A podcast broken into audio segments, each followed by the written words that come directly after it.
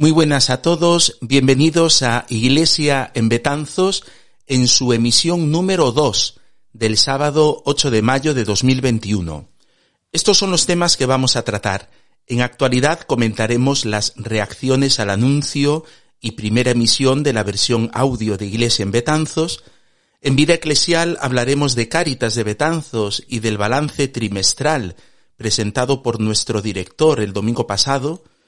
En Razones de nuestra Fe escucharemos parte de una conversación con el padre Ebanam sobre la beatificación reciente del venezolano José Gregorio Hernández y finalizaremos con el tablón de anuncios. Soy Santiago Pérez, párroco de Betanzos y sin más, comenzamos.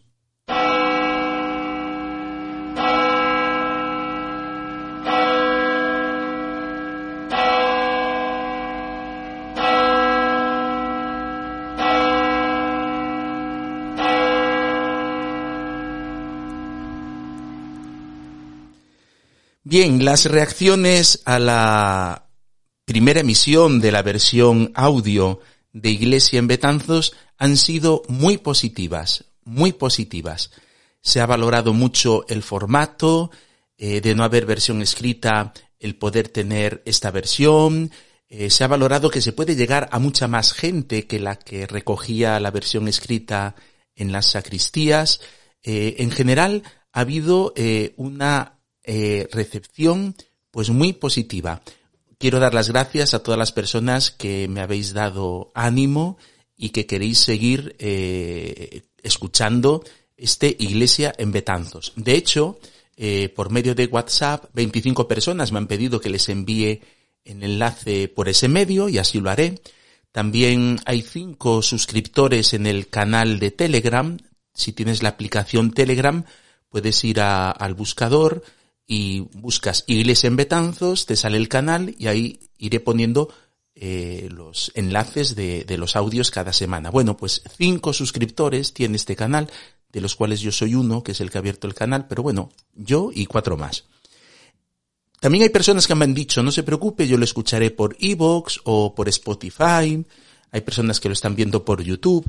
La versión de YouTube no, no, lo único que tiene de más es que se me ve a mí hablar delante de, un micrófono, ¿no? Pero no está eh, enriquecido de, otra manera, ¿no?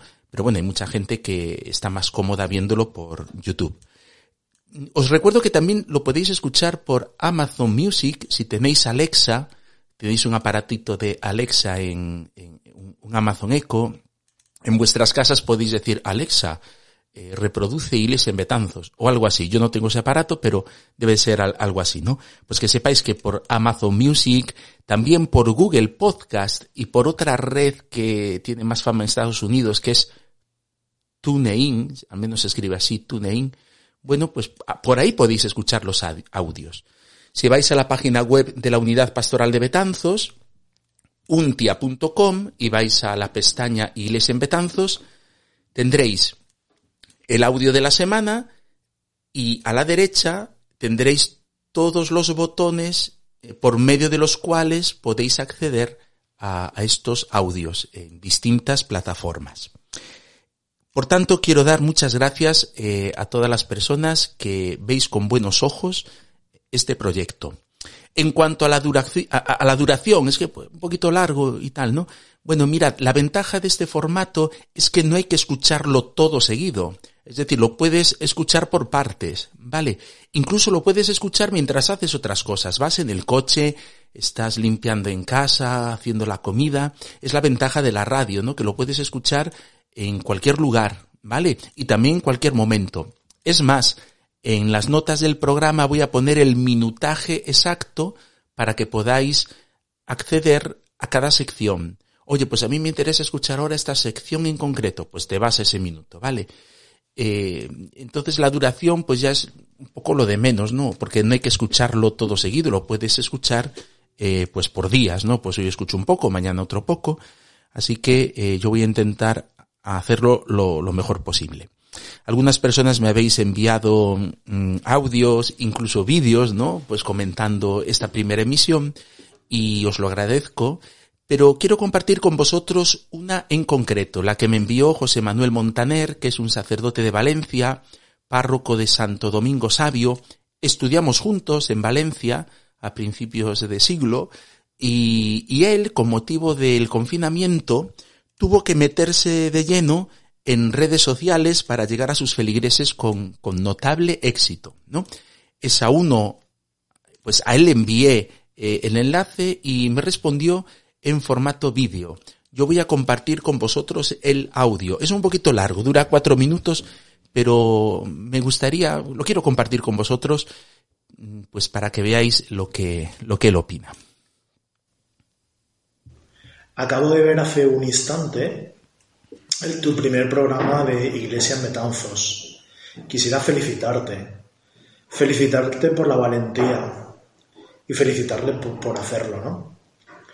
Nosotros aquí, si te vale mi experiencia, en marzo del año pasado no tuvimos más remedio, dada la situación que se vivía en Valencia, en las circunstancias, de a toda prisa aprender un poco de redes sociales, aprender un poco de cómo grabar en vídeo a través del móvil con, con cosas rudimentarias pero creo que el esfuerzo ha valido la pena. Tal vez algunos compañeros tuyos pues no lo compartan, no lo vean bien, pero seguro que llega. Voy a contarte una pequeña anécdota. Eh, nuestro arzobispo don Antonio vino aquí a la parroquia a darnos un retiro el primer domingo de cuaresma. El aforo era limitado, dada la situación que estábamos y estamos en Valencia solo cabían 40 personas. Y como todos los retiros, las catequesis cuaresmales, las catequesis de Adviento, las catequesis pascuales que, que hemos hecho, los retransmitimos en directo. Al terminar, vimos la gente que lo había seguido en directo. Y le dije al cardenal, don Antonio, le han seguido entre la gente que había aquí y la gente que había viéndole a través del canal de YouTube de la parroquia, 240 personas. Y me dijo, jamás he dado un retiro para 240 personas. Si te sirve a través de las redes sociales, la que sea, hay muchas, podemos llegar a muchas partes. Te cuento otra, otra pequeña anécdota. Aquí en la parroquia, como sabes, te lo envío todas las mañanas, enviamos y hacemos una, oración muy sencilla. Y a través al menos del canal de YouTube la siguen 170, 180 personas. Esa misma oración se la pasamos todas todos los días a una cadena de radio privada de nuestro barrio, Play Radio, y la emiten su programa de 7 a 9 de la mañana. Su director nos dice que la escuchan entre 60 y 80 mil personas, mucho más que podían estar en nuestra parroquia. Es un gran reto el que vas a, el que estás acometiendo y el que vas a realizar. Y desde aquí cuentas con, con mi oración, cuentas con mi respaldo y cuentas con un oyente. Sin olvidar lo más importante, que nosotros lo hacemos por el Señor que aquí está, por Él. Y es una forma complicada, es verdad, de anunciar el Evangelio, pero vale la pena. Cuento la última anécdota. Había ingresado un señor en, la, en una clínica en un hospital de, de Valencia que hacía 20, 25, 30 años que por un enfado pues no, no entraba en la iglesia un familiar suyo recibe la oración todos los días y se la envió a este, a este señor que estaba enfermo, aislado por COVID en una, en una habitación del hospital. Al cabo de unos días, este señor pidió que el capellán fuera a hablar con él. Un tiempo, a su familiar le pregunté, ¿cómo está tu, tu primo? Y me dijo, mira, ha fallecido. Pero quiero contarte una cosa, me decía él. Le envié la, oración a algunos días, llamó al capellán y recibió la absolución, la unción de enfermos y la comunión. Este esfuerzo que estás haciendo, Santi, vale mucho la pena. Ánimo. Qué testimonio más bonito, ¿verdad? Este último caso que nos cuenta José Manuel. Bueno, pues eh, quiero agradecer de nuevo a José Manuel, pues el vídeo, la atención que ha tenido y también os quiero agradecer a todos vosotros eh, el apoyo que, que, estáis dando, porque esto es para el Señor, de, de Betanzos para el Señor.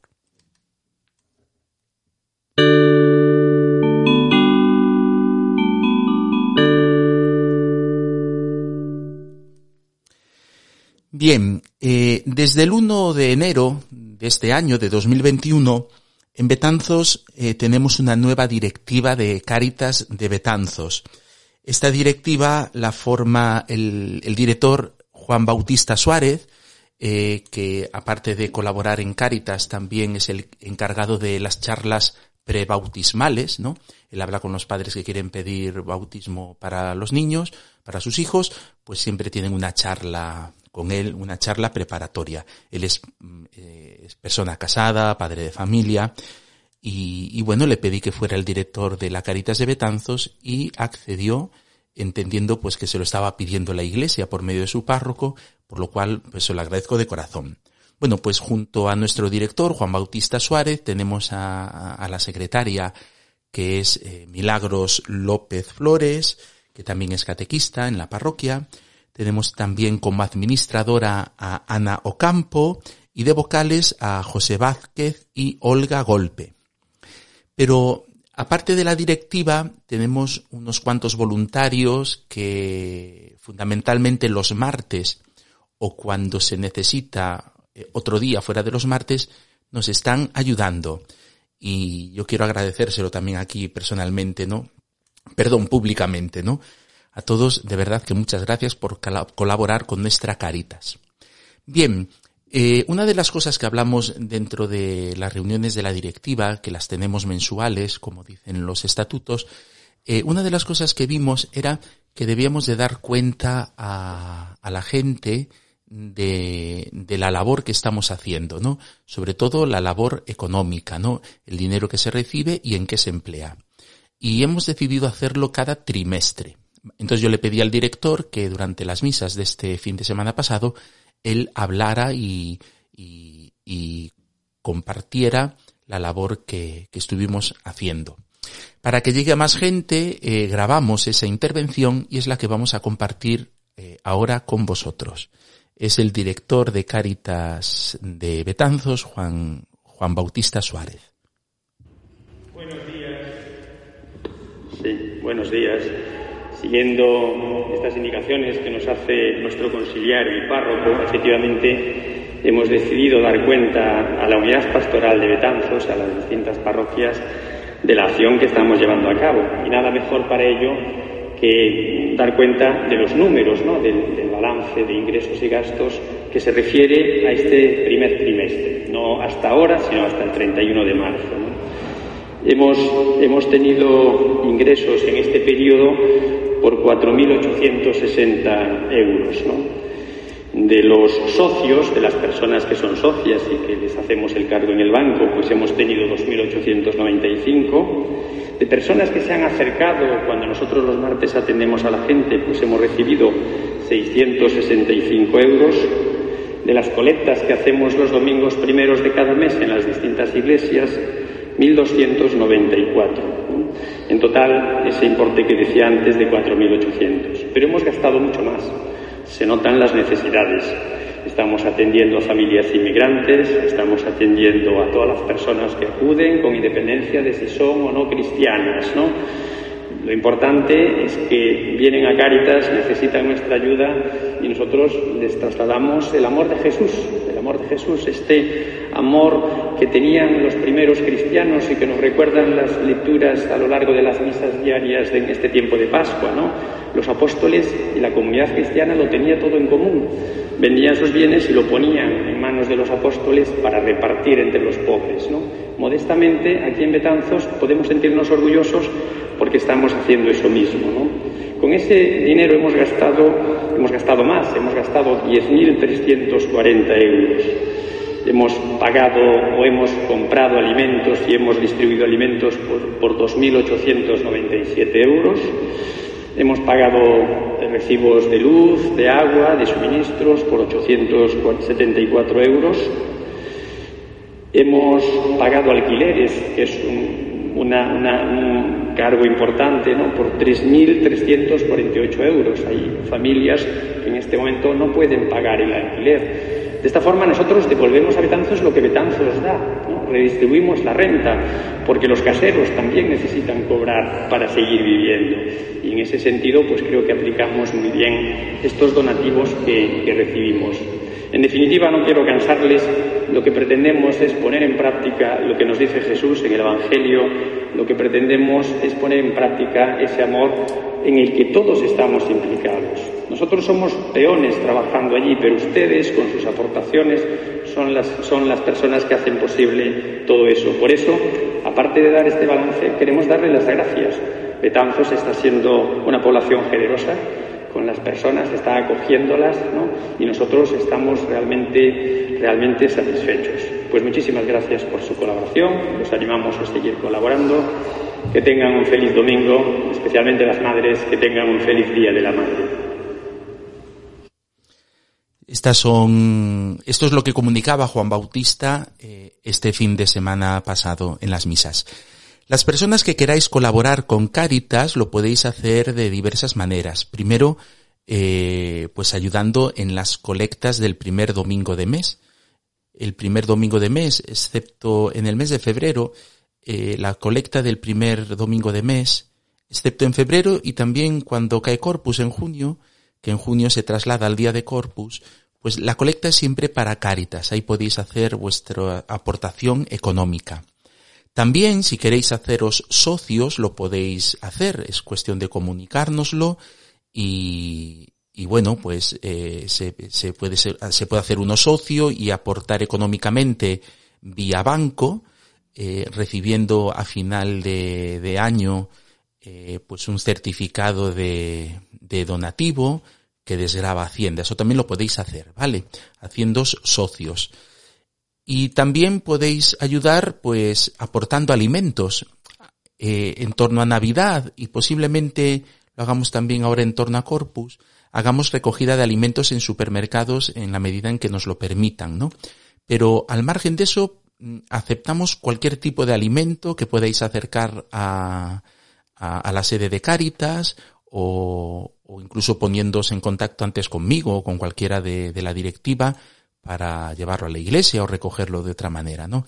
Todo tipo de alimentos es bienvenido, ¿vale? Todo tipo de alimentos es bienvenido.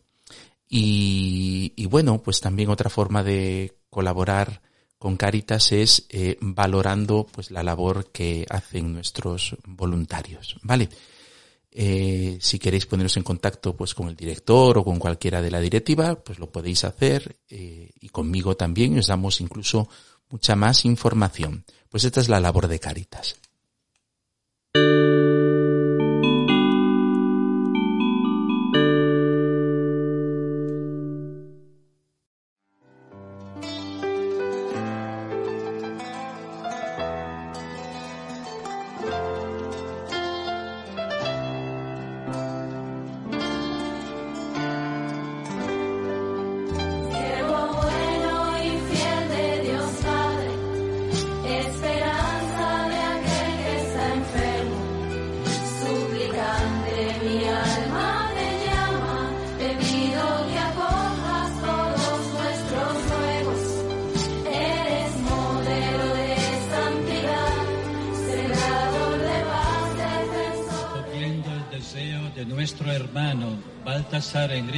Cardenal de la Santa Iglesia Romana, Porras Cardoso, arzobispo metropolitano de Mérida en Venezuela, administrador apostólico de Caracas, así como de muchos otros hermanos en el episcopado y de muchos fieles, después de haber recibido el parecer de la congregación de las causas de los santos, con nuestra autoridad apostólica concedemos que el venerable siervo de Dios, José Gregorio Hernández Cisneros, fiel laico, experto en la ciencia y excelente en la fe, que reconociendo en los enfermos el rostro sufriente del Señor como el buen samaritano, los socorrió con caridad evangélica, curando sus heridas del cuerpo y del espíritu, de ahora en adelante sea llamado Beato y que sea celebrado cada año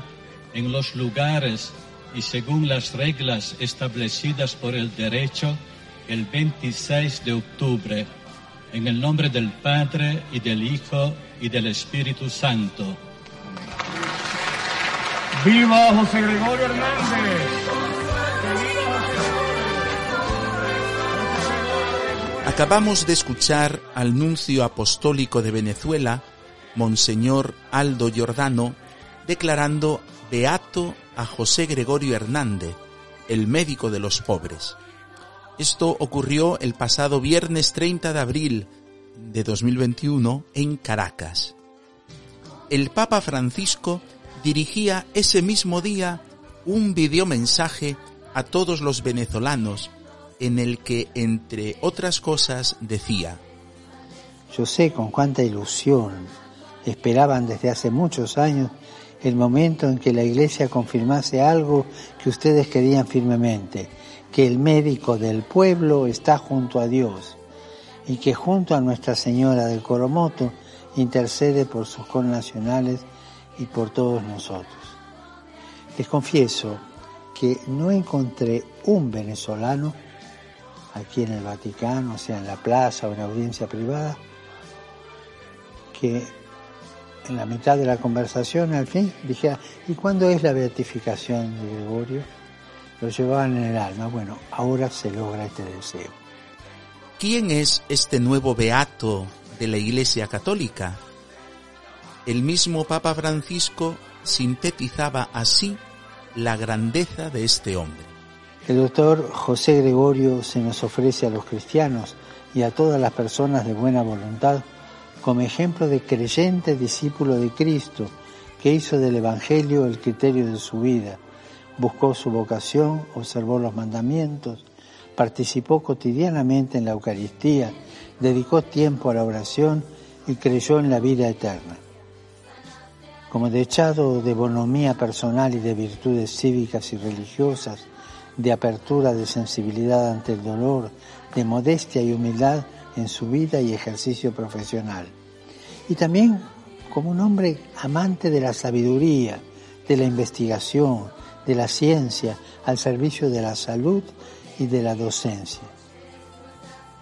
Es un modelo de santidad comprometida con la defensa de la vida, con los desafíos de la historia y particularmente como paradigma de servicio al prójimo, como un buen samaritano sin excluir a nadie.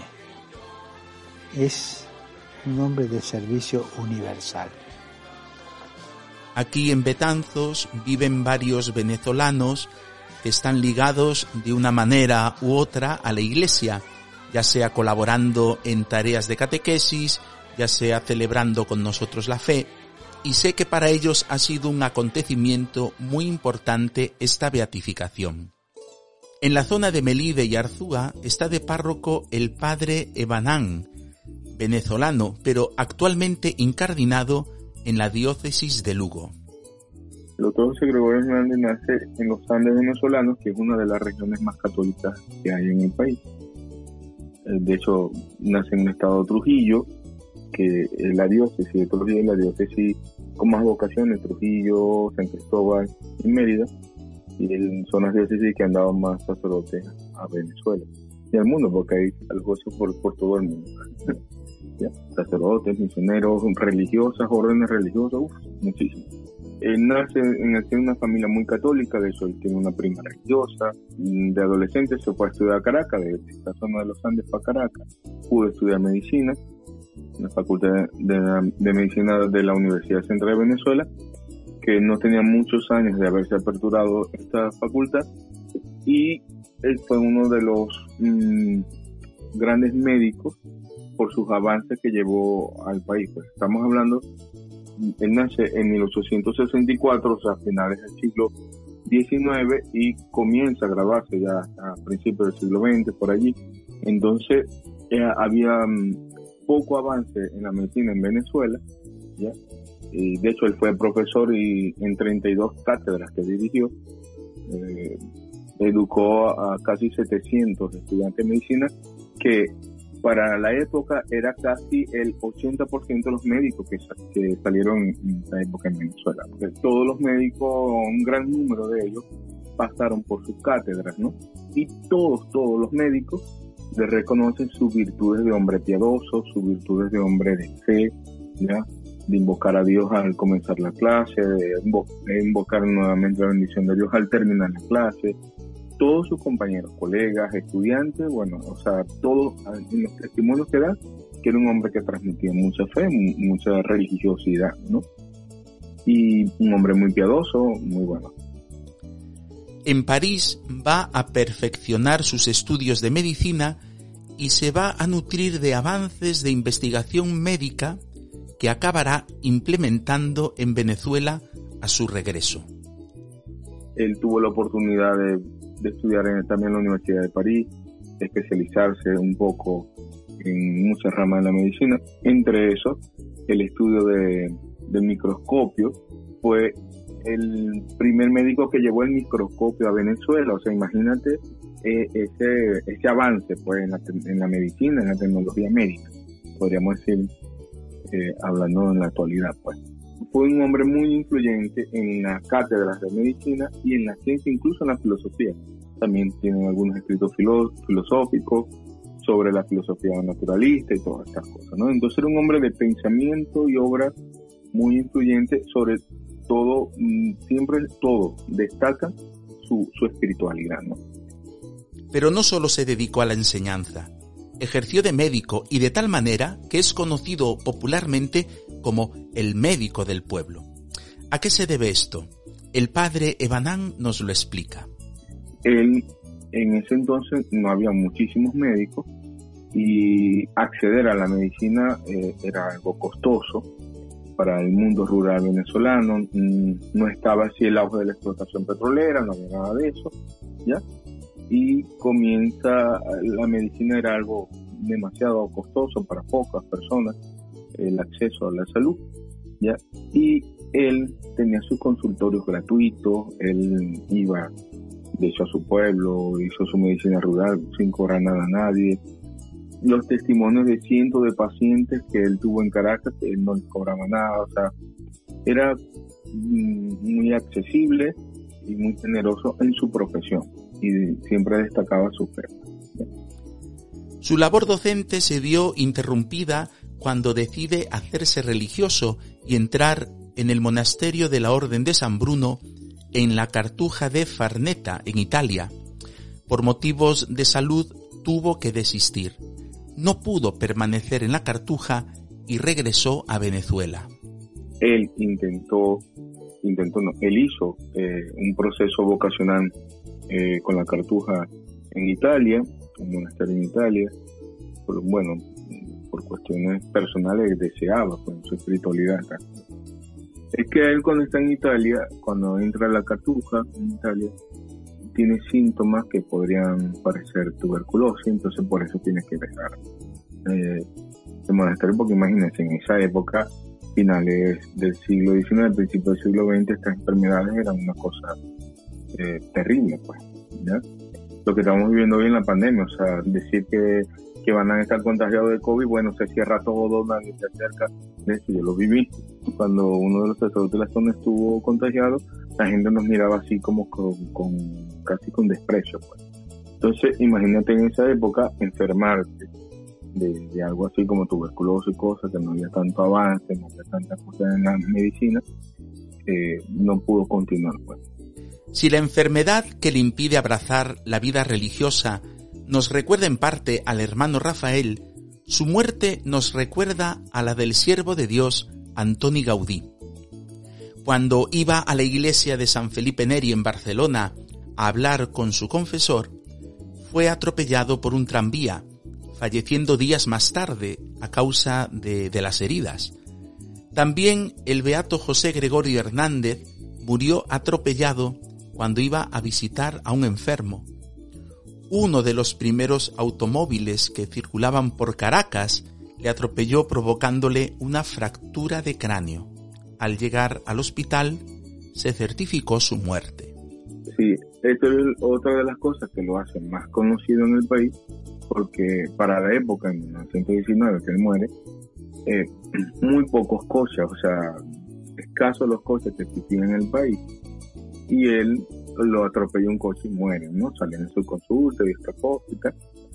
Y mm, eso también lo hace novedoso. Imagínate que la gente no tenía así mayor conocimiento de coches ni nada y de repente la fama de, bueno, un coche y, de los pocos coches que habían, eh, atropella al médico uno, o uno de los médicos más destacados y luego muere. O sea, imagínate también para la época la concesión que tendría la gente de, los coches, el miedo que le tendrían, todo este poco de cosas, ¿no? ¿Ya? Que da cuando es algo nuevo, algo novedoso. Entonces, eso también hace que sea más conocido su nombre. Al poco de su muerte empieza a crecer su fama de santidad y la atribución de milagros a su intercesión. De verdad le reconocíamos su virtud de, de santidad, hace muchos años, entonces recuerdo muchísimo a mi abuela rezar a Dios por intercesión de José Gregorio, por ciertos milagros, incluso yo eh, personalmente puedo contar algunos milagros que me decía mi mamá que hizo en su vida y en la mía, puedo dar testimonio. Eh, mi mamá me dice que cuando ella me iba a dar a luz, en un mes, dos, unos dos meses previos, le salieron unas tumuraciones en los senos y no me iba a poder amamantar. ¿ya? Este, resulta que después que me dio a luz, todas estas tumuraciones desaparecieron ¿ya? y me amamantó. Y bueno, este, sí, le pedí a José Gregorio, a todo el mundo en Venezuela que se enferma de una fiebre, de un, de, un catarro, lo que sea, invoca a José Gregorio. Dudo que exista un venezolano que no tenga una historia con algo de salud y José Gregorio Hernández. O sea, todo venezolano, todo, que llegamos al hospital, que nos enfermamos, que tal, invocamos al doctor José Gregorio Hernández, ayuda, no ayuda. El beato José Gregorio Hernández no fundó ninguna institución religiosa ni escribió libros de espiritualidad. Viviendo su fe como creyente, supo, sin embargo, influenciar en muchas generaciones de médicos e incluso en la humanización de la atención al paciente. Pero hay un pensamiento muy destacado en el mundo médico, ¿ya? En el que casi siempre en las promociones de, médicos, de graduación de médicos, citan esta frase que dice, el más hondo fundamento de la medicina es el amor. Si nuestro amor es grande, será grande el fruto que de él se obtenga. Si es menguado, menguado será el fruto que de él se obtenga. O sea, de hecho, casi todas las promociones de médicos terminan con esa frase. O sea, diciéndoles a los nuevos médicos que el ejercicio de la medicina, si no hay amor, no hay nada. Ahora, si hay amor, será una, una medicina muy fuerte. Y siempre lo tienen como testimonio a él, o sea, los médicos en Venezuela, él ha influido muchísimo en la conducta del médico venezolano que se destaca en el mundo. O sea, en Venezuela los médicos te tocan, te miran y la gente dice, ya me curé. Tú vas con cualquier dolor y un médico te pasa la mano por la cabeza, por el hombro, lo que sea, ya la gente se siente aliviada. ¿ya? Y esto es influencia del pensamiento de José Gregorio, de la forma de ejercer la medicina, ¿no? que el enfermo necesita el tacto también del médico, de que lo va a curar, que la credibilidad en el médico, ¿ya? Más allá de la medicina, más allá de todo eso. Entonces, eh, las escuelas de medicina de Venezuela están muy influenciadas en eso, o sea, porque el médico de Venezuela te mira la cara, toca, te quita la silla, siéntate, te aparta la silla para que tú te sientes, te, pasa, te abre la puerta del consultorio, te dice bienvenido, todas esas cosas que tienes mi abuelita, que tiene mi abuelito, tal. O sea, hay mucho tacto, porque es una de las cosas que decía José Gregorio en su escuela de enseñanza, en su cátedra, que la medicina también comienza por el trato, ¿no? la salud, hay mucha gente que sufre de soledad, padece de soledad, padece de desprecio, padece tantas cosas, entonces el médico también, siéntate ahí, ¿qué tienes ya? entonces, ¿cuándo te vas a sanar? Cuando hay muchos problemas, él hablaba mucho de, la medicina en diferentes campos, ¿verdad? Que no solamente es que me duele el pie, sino que me llevó a mí a ese dolor, o sea, que una medicina, hay un, estado de salud también anímico, ¿verdad? Todas esas cosas, ¿no? Entonces, bueno, los médicos en Venezuela están muy influenciados por esa forma de ejercer la medicina, ¿no? del contacto con su paciente, que era propio de José Gregorio Y de hecho todo en Venezuela, cualquier médico te va a tocar y yo tengo un tío médico, eh, este primo odontólogo y tal, y cuando hay un dolor de muela me, me toca ya, me, sí, me tienen que sacar la muela y todo, pero el hecho de tocarla, el hecho de que me atienda, el hecho de que me escuche, ¿ya? que por allí comienza de verdad a sanar el paciente. Entonces, ese tipo de pensamiento, pues ahí muy metido en el mundo de la medicina y estos pensamientos finales, ¿ya? De la, medicina ejercida con el amor, la, una salud con amor también, o sea, son, son cosas propias de, de la influencia de un hombre espiritual como era José Gregorio, de un hombre profundamente cristiano, profundamente convencido de que Dios también sana, ¿ya? Entonces son cosas que están muy metidas en el mundo de la medicina. Si su intento de ingresar en la cartuja nos recuerda al hermano Rafael y su muerte a causa de un atropello nos recuerda a Gaudí, la devoción popular que se profesa en Venezuela al beato José Gregorio Hernández nos recuerda también a la devoción que se tiene al Padre Pío en Italia. No existe un pueblo del país. En Venezuela hay 32 comunidades indígenas eh, dentro de la selva, dentro del delta, dentro de todo el mundo. Los indígenas que puede ser que desconozcan de muchas cosas, pero ellos saben de cosas. ¿ya? Usted entra en una casa indígena y tiene una imagencita. Eh, cualquier venezolano de mm, cualquier estatus social, bien sea más conocido por supuesto en, las clases más populares, eh, cualquier persona tiene una referencia o un cuento o algo de José Gregorio en su vida, en la vida de su familia, de algún familiar, de algún vecino. Damos gracias a Dios por este nuevo beato de la Iglesia Católica y desde aquí felicitamos a todo el pueblo de Venezuela. Un agradecimiento especial al Padre Ebanán por compartir con nosotros todo esto. Quiero dedicar este espacio a todos los venezolanos que viven en Betanzos y a sus familias, y a todos los venezolanos que viven fuera de su país y sufren por la lejanía por la situación que vive Venezuela en estos momentos. Se lo dedico de manera especial a Marilena, a su hija Fabiola y a su hermana Valentina, también a Javier y a su esposa Jessica y a la hermana de Jessica, Jennifer. Quiero dedicárselo también a Esther y a toda su familia que está en Venezuela y que sin duda escucharán este audio. Eh, Laura, nuestra catequista, se lo quiere dedicar a su amiga Lesca, que vive en Villa García. Y yo también, Lesca, te envío un saludo de mi parte. Y de manera muy especial a mi amigo Carlos London, que vive en Madrid desde hace 12 años. Dios nunca nos prueba por encima de nuestras fuerzas y en el beato José Gregorio Hernández tenemos un intercesor más que nos cuida y desde aquí un fuerte abrazo.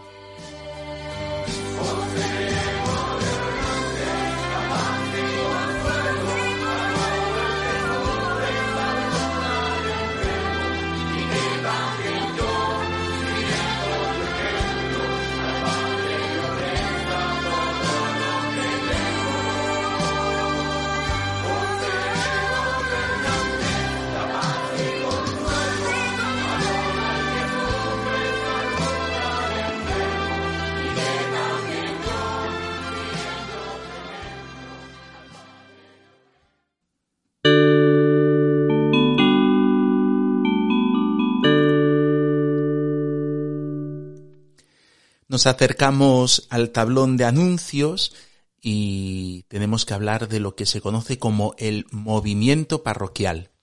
Esto del movimiento parroquial pues consiste en los bautizos que se han celebrado, primeras comuniones, confirmaciones, matrimonios y también por desgracia fallecimientos, ¿no? Vamos a empezar por esto último. Eh, yo, yo, grabo esta sesión los viernes por la mañana, ¿vale? Entonces, hasta este momento, pues lamentamos tres fallecimientos, eh, pues que hemos celebrado los respectivos funerales, ¿no? Y yo os invito a que elevéis vuestra oración por estas personas que han fallecido, ¿no? Que han sido José Mosquera Jaspe, Emilio Patiño Rodríguez y María de las Ermitas Pérez Cabeiro. Os invito a elevar una oración por ellos. Señor, dales el descanso eterno y brille para ellos la luz eterna.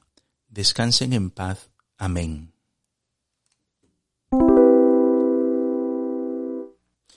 Y junto a informar de los fallecimientos, pues llega el momento de alegrarnos por los bautizos. Eh, repito, lo grabo el viernes, pero lo, lo empecéis a escuchar el sábado por la mañana, y es este sábado por la mañana a las doce y media, pues el día y el momento en el que bautizamos a Ricardo. A Ricardo es hermanito, es hermanito de Berto, un niño que hizo ya la primera comunión ya, y bueno, pues tiene su hermanito y hacemos el bautizo y Ricardo eh, se incorpora a la gran familia que es la iglesia. Por el bautismo es hijo de Dios, hermano de Jesucristo, templo del Espíritu Santo y miembro de nuestra gran madre la iglesia. Pues felicidades, Ricardito, a tu hermano y a toda tu familia. Ricardo, nuevo bautizado en la parroquia. Y el jueves, el jueves tendremos la fiesta de la Virgen de Fátima. Estamos con la novena todos los días a las siete y media de la tarde en la iglesia de Santo Domingo y el 13 de mayo celebraremos la fiesta de la Virgen, ¿no? Tendremos misa lo más solemne que podamos y que se nos permita a las siete y media de la tarde el jueves 13, siete y media de la tarde en la iglesia de Santo Domingo, ¿vale? Los jueves, después de la Santa Misa, solemos tener adoración eucarística, pero este jueves no. Tendremos la misa de fiesta a las siete y media y al finalizar rezaremos el rosario, un rosario un poquito solemne.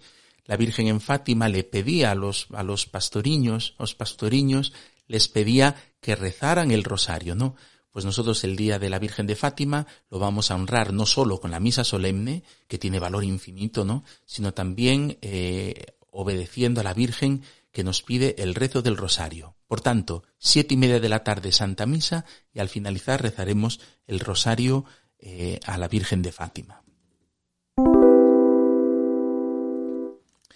Repito, estoy grabando el viernes y el domingo eh, se acaba el estado de alarma.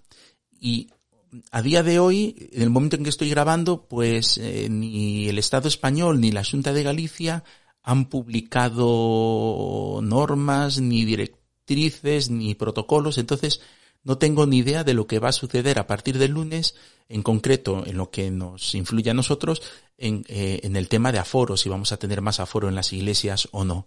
No tengo ni idea. Entonces habrá que esperar a la semana que viene cuando ya nuestros gobernantes se clarifiquen, ¿vale? Eh, lo que sí que mantenemos en principio los aforos en Santo Domingo, eh, los aforos que tenemos hasta ahora en, las iglesias es del 50%, ¿vale? Del aforo total. Bien, pues en Santo Domingo tenemos 128 personas de, de aforo máximo y en la iglesia de los remedios tenemos de aforo máximo 72 personas, ¿no? Desconozco cuál es el 50% del aforo de San Francisco y de las Agustinas, pues tampoco me acuerdo, sé que me lo dijo eh, don Juan Jacobo Ardá, el capellán para la Semana Santa, pero ahora aquí no tengo, no tengo el dato. Pero bueno, por ahora, es, al menos este fin de semana y cuando comience la semana, seguimos con las directrices que tenemos mm, vigentes.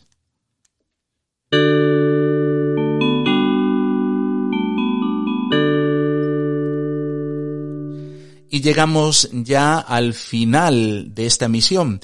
Espero que os haya gustado podéis escuchar la emisión del sábado pasado en la web untia.com, untia.com.